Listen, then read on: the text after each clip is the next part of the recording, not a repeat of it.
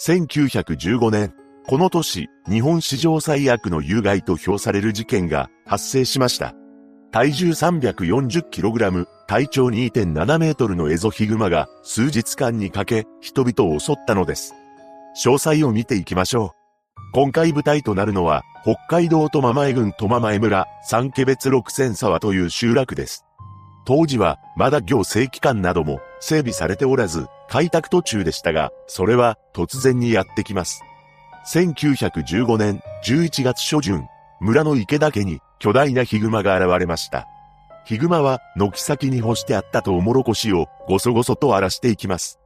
ただ、この時はトウモロコシを荒らされただけで済んだのですが、ヒグマが立ち去った後を確認した池田家の主人は驚愕します。そこには今までに見たことのないサイズの足跡が残されていたのです。その後、11月中旬から下旬にかけ、またもや池田家の付近にヒグマが姿を現しました。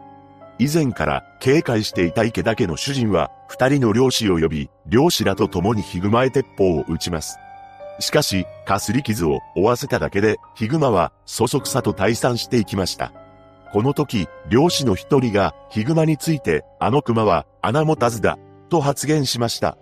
エゾヒグマは、通常、12月から3月頃まで冬ごもりの時期と言われており、冬眠します。しかし、穴持たずと言われるヒグマは、秋に十分な栄養が取れないがため、冬眠をしないというのです。また、穴持たずのヒグマは非常に危険で、餌を探し求めさまようと言います。それから、少しした12月9日、ここで最悪の事件が発生してしまいます。次に、ヒグマが現れたのは、池だけではなく、大竹でした。その日、大竹の男たちは仕事で朝から家を開けており、留守を守っていたのは内縁の妻である当時34歳のまゆさんで、家には預けられていた当時6歳のみきおくんもいました。また、この家には寄宿していた長松という男もいたのですが、正午頃、長松は昼食を食べるため大竹に戻ってきます。長松が家に入ると不思議な光景を目にします。というのも、土間のいろりのあたりで、ミキオくんがポツンと座っていたのです。ミキオくんに声をかけても反応がないので、長松はミキオくんの肩に手をかけて覗き込みます。しかし、そこにはすでに息絶えた状態のミキオくんがいたのです。喉や頭部に言葉にできないような傷があったと言います。そして長松は大竹の内縁の妻であるまゆさんを探して名前を叫びましたが、何の応答もありません。これに恐怖した長松は周囲の者に知らせなくてはと思い家を飛び出しました。その後、長松の知らせを聞いた村人たちが大竹に駆けつけます。現場の状況から、三木尾くんとまゆさんは、どうやらヒグマに襲われてしまったらしいのです。さらに恐ろしいことに、まゆさんの姿がどこにもなく、人が引きずられたような跡が裏山まで続いていたため、熊に連れ去られてしまったものだとされました。この知らせを聞いた村は大パニックとなったのです。そして村人たちは今後のことを話し合うため三桶家に集まりました。話し合いの結果、今後の動きとして次の3つが決定したのです。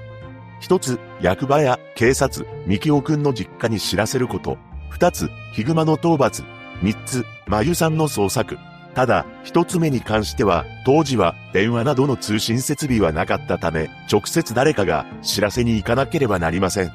この日は、すでに日も落ちてきていたため、村人は身をけ家を後にし、明日、行動することになりました。そして翌日の12月10日、まず、誰が今回のことを役場などに伝えるか決めなければなりませんでした。そして話し合いの結果、当時42歳の斎藤という男が行くことに決定します。ただ、斎藤は自分の家に妻や子供を残しておくのが不安でした。そのため、当時妊娠中の妻である竹、二人の幼い子供を三桶家に預けて避難させ、村を出発したのです。そして残りの村人たちは約30人の捜索隊を結成し、ヒグマの討伐とマユさんの捜索を開始しました。山に入るや否や、すぐにヒグマが現れます。異様な大きさのヒグマを目の前に慌てて5人の男が鉄砲を撃ちました。しかし、この鉄砲は普段から手入れができておらず、なんと発砲できたのは一丁だけだったのです。てんやわにやとなる捜索隊にヒグマは襲いかかってきましたが、捜索隊はバラバラに散らばり、なんとか逃げ出しました。なすすべがなかった捜索隊ですが、その後付近を探索していると赤く染まっている雪の塊を目にします。捜索隊がもしやと思い雪を掘り返すと変わり果てた眉さんを発見したのです。そして捜索隊は眉さんを大切に大竹へ持ち帰りました。しかし、この行動が後にさらなる被害をもたらすなど、誰一人として知る由はなかったのです。この日の夜、知らせを受けたミキオくんの両親も村に到着し、大竹にて、まゆさんとミキオくんの通夜が行われました。ただ、通夜には9名しか参列しておらず、他の村人たちはヒグマに恐れていたと言います。そして午後8時半頃、家が揺れるほどの衝撃が走り、大竹の壁が崩れて、ヒグマが家の中に入ってきました。ヒグマは一度捕らえた獲物を確実に自分のものにするという習性があるため、餌を奪われたと思い、犬の10倍以上あるという嗅覚を使って、再度大竹を襲撃したというわけです。その場にいた全員が大騒ぎとなり、隠れたり逃げ回る中、一人の男が銃を撃ったため、ヒグマは逃げていきました。大竹の壁はめちゃくちゃになってしまったため、ここにいるわけにはいかないと、全員で三桶家へ避難することになりました。ただ、全員で三桶家に向かおうとしていたまさにその時、ヒグマも三桶家へ向かっていたのです。この時、三桶家には10人の人間が恐怖に怯えて肩を寄せ合っていました。まず、三桶家の家族6名、そして村の被害を報告に行った斎藤家の妻と子供3名、さらにキオくんとまゆさんを発見した長松です。そしておたけが熊に襲撃されてから約20分後、三桶家の妻が夜食を作っていると突然ヒグマが窓を破って侵入してきたのです。ヒグマが家に入ってくるというだけでも最悪ですが、三桶家に集まった10人の状況をさらに悪化させる事態が発生します。なんと、ヒグマが突入してきた衝撃で、いろりの鍋がひっくり返り、火が消えてしまったのです。このせいで、家の中は暗い闇に包まれてしまいました。ヒグマは、三桶家の妻や子供たち、長松にも、次々と襲いかかります。そして、斎藤の妻である竹は妊娠中だったのにもかかわらず、残念なことに、ヒグマの犠牲になってしまいました。その後、三桶家には村人の男たちが集まって辺りを取り囲みますが、家の中は真っ暗であり、状況がわからず、立ち尽くしていました。その間も、家の中からはうめき声や、不気味に何かを食べる音だけが聞こえてきていたそうです。その後、村人の一人が空砲を撃ち、ヒグマを追い出すことに成功しますが、仕留めるまでには至りませんでした。そして、三桶家の中には、おっか熊取ってけれ、と繰り返し、まだ息をしている者もいましたが、その声は20分後、再度聞こえることはなかったと言います。この2日間で、計7人が犠牲になり、3名が重傷を負ってしまったのです。その後、知らせを受けた警察は、討伐隊を組織しました。しかし、ヒグマをすぐに発見することはできなかったのです。そこで討伐隊は、一つの作戦に出ることにします。それは、身をけ家に残された人々を、そのままにすることで、何とかおびき寄せるというものでした。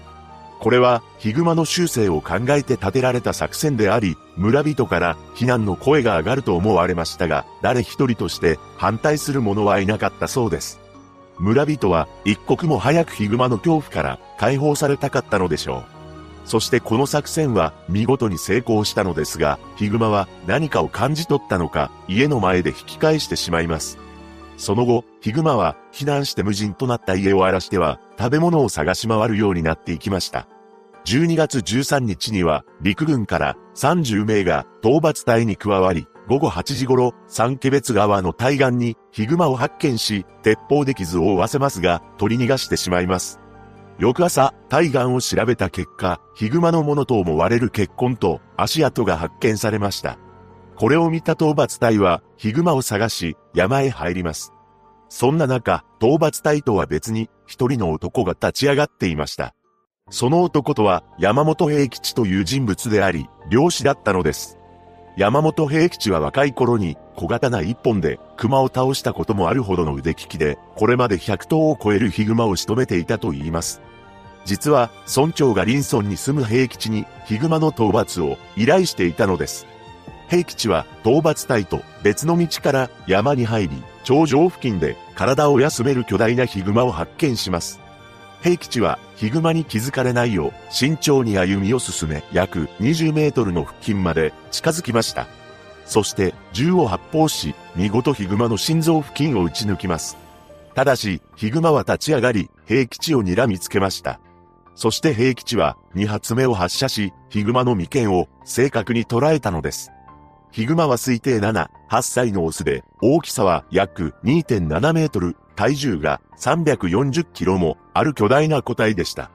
山本平吉が生涯で仕留めたヒグマの数は300頭を超えると言われています。そうして一人の男によって幕を閉じた本件ですが、村人たちはその場に残る者は誰一人としておらず、皆故郷を後にし、村は無人になったそうです。